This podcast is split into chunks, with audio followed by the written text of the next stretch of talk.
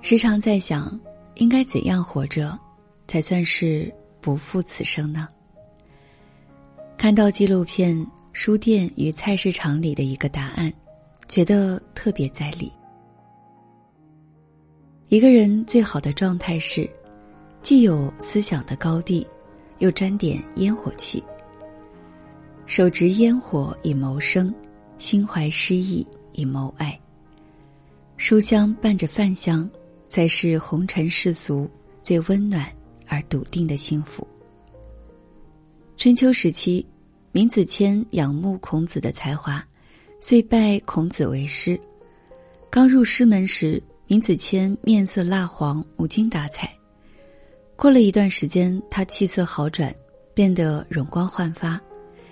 孔子问其原因，闵子骞答道：“来到这里后，我常常读书。”读懂了很多道理，遇事心平气和，面色自然红润起来。三毛在《送你一匹马》中说过，许多时候自己可能以为许多看过的书籍都成了过眼烟云，不复记忆，其实他们仍是潜在的，在气质里，在谈吐上，在胸襟的无涯。当然，也可能显露在生活和文字中。阅读是一个水滴石穿的过程。读一本书，你可能感受不到什么变化；读百本书，你掌握了更多的知识和技能，就能游刃有余的解决各种问题。读千本书，你的见识和胸怀打开了，遇到再大的波折，也能够从容应对。出身富贵人家的木星，本可以当个锦衣玉食的少爷，但他不贪享乐，不爱钱财，唯独喜欢读书。远房亲戚矛盾有一间藏书万册的书屋，木星一有空就会扎进去与孔孟对话，与尼采神交。十九岁的时候，他借口养病，躲进莫干山读书写字。白天在庭院吟诗作对，晚上借着月光和佛楼拜、莎士比亚等先贤对话。山民们不解，纷纷嘲笑他：“这傻子，放着好好的少爷不当，非要跑来这荒山受苦。”他却从书中汲取到了超然于物外的精神力量。六十年代末，木心蒙冤入狱，被关在阴暗潮湿的防空洞。每天吃着爬满苍蝇的馒头和发霉的咸菜，在日复一日难挨的夜，他在写检讨的纸上写出了六十万字的狱中笔记，手绘了钢琴的黑白键，无声的弹奏着莫扎特。满目疮痍的岁月里，他用文字疗愈身体，用艺术安顿灵魂。他出狱时穿着一件大衣，戴着一顶礼帽。腰板挺得笔直，皮鞋擦得光亮，干净如初，优雅依旧，仿佛苦难的风从未吹拂过他。养成阅读的习惯，就等于为自己筑起了一个避难所。它可以让你避开生命中所有的灾难，也可以让你逃脱人世间几乎所有的悲哀。生活的一切不解与疑惑。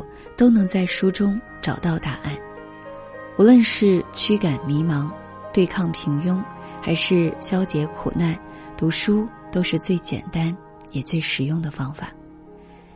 新的一年，愿你把读书当成一种乐趣，内化为一种生活方式，在书香文墨之中，润泽生活的枯燥，充盈自己的灵魂。看过一个小故事。一对夫妻年轻的时候，丈夫在外打拼事业，妻子在家照料孩子。中年以后，事业有成的丈夫觉得和妻子已经没有什么共同语言，便提出了离婚。妻子听完一言不发，走到厨房，为丈夫煮了一碗番茄鸡蛋面，然后擦干泪水，干净利落的离开了。接下来的几天，男子每次应酬回家。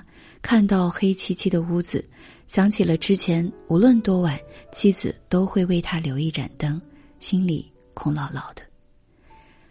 酗酒回来之后，胃里翻江倒海，再吃不上一碗热气腾腾的番茄鸡蛋面。望着冷冷清清的客厅，他才明白，什么是爱，什么是家。家和房子不一样，房子是冰冷的建筑，只有当房子里有了爱的人，有了烟火气，才有了温度。幸福的家庭都是相似的，想一想，你记忆里的家是不是这样？炒锅在灶台上滋滋作响。炊烟伴随着饭香袅袅而起，窗外闪耀着万家灯火。母亲穿着围裙催促着开饭，父亲赶忙张罗着把饭菜端上桌。一家人围坐在餐桌前，筷勺你来我往，杯壁叮咚作响，聊着彼此的日常。一日禅中写道：“人间烟火气。”最抚凡人心。人生最幸福的，不过是一家人烟火味里的彼此守候。朱自清曾在书中忆及父亲冬夜煮豆腐的情景。房外大雪纷飞，父亲在腾腾的热气里慢慢夹起豆腐，放在儿子们的酱油碟里，慈爱的说：“晚上冷，吃了。”暖和些。那时他还小，只觉得豆腐暖口暖手。直到多年后的一个冬天，朱自清携家眷在台州过年，他下班回来，正好看到屋里妻子和孩子三人并排挨着厨房的方桌，带着天真的微笑注视着从远处走来的自己。那一瞬间，他才明白，父亲煮的豆腐其实。是暖心暖胃的治愈。在以后每个难挨的人生寒冬，只要想起父亲的叮嘱、妻子和孩子们的微笑，他心里总是暖乎乎的。《舌尖上的中国》说，中国人总会将苦涩藏在心里，而把幸福变成食物，呈现在四季的餐桌之上。正因此，热气腾腾的餐桌。一家人团圆，笑语满堂，推杯换盏，才会成为中国人最简单也最踏实的幸福。生活一地鸡毛，工作不如人意，我们日复一日在俗世沉浮中挣扎，但还好有家人为你卸下一身的风霜，有三餐治愈你的疲惫。那些最热烈的感情。最美的故事，永远藏在一粥一饭的守候中，一颦一笑的温暖中。一直觉得陈道明是娱乐圈里，一直觉得陈道明是娱乐圈里独立独行的存在，在名利场浮沉多年，他没有沾染。一直觉得陈道明是娱乐圈里独立独行的存在，在名利场中沉浮数十载。他没有沾染上半分俗气，别人在酒局上推杯换盏的时候，他却宁愿躲在家里读书练字。他热爱古典文学，每次拍戏间隙都会自顾自的读得津津有味。每拍完一部作品，都会留一两年的时间读书学习。陈道明的哥哥曾对媒体说：“他北京的家里连有线电视都没装。”书房里堆满了书，自己就睡在一堆书中。书香润泽心灵，书读多了，陈道明身上也自然有一种儒雅静默的气质。他素以高冷形象示人，但现实生活中却又是一个烟火气十足的人。男人就是要在家多待一待，如果晚上每个家庭的灯都亮了，也是一种时尚。他不喜欢应酬交际，从不光顾酒吧舞厅，每天收工之后都会第一时间赶回家，和妻子一起做晚饭，陪着女儿做小手工，一家人言笑晏晏，其乐融融。很喜欢汪曾祺的一句话：“四方时事不过一碗人间烟火。”随着时间的推移，我们终会发现，曲意逢迎的话不如家人的温言软语动听，深夜的酒不如清晨的粥可口，俗世的灯红酒绿不如小家的人间烟火。我们一生所求，不过枕边有书。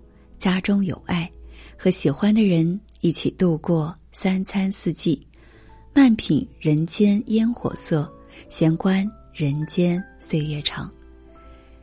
一半诗意，一半烟火，才是生活最美的样子。工作再忙，也要记得读书，别怠慢了灵魂；生活再累，也要懂得陪伴，别怠慢了家人。新的一年，愿你左手生活，右手理想，以清净心看世界，以平常心生情味，把日子过得活色生香。晚安。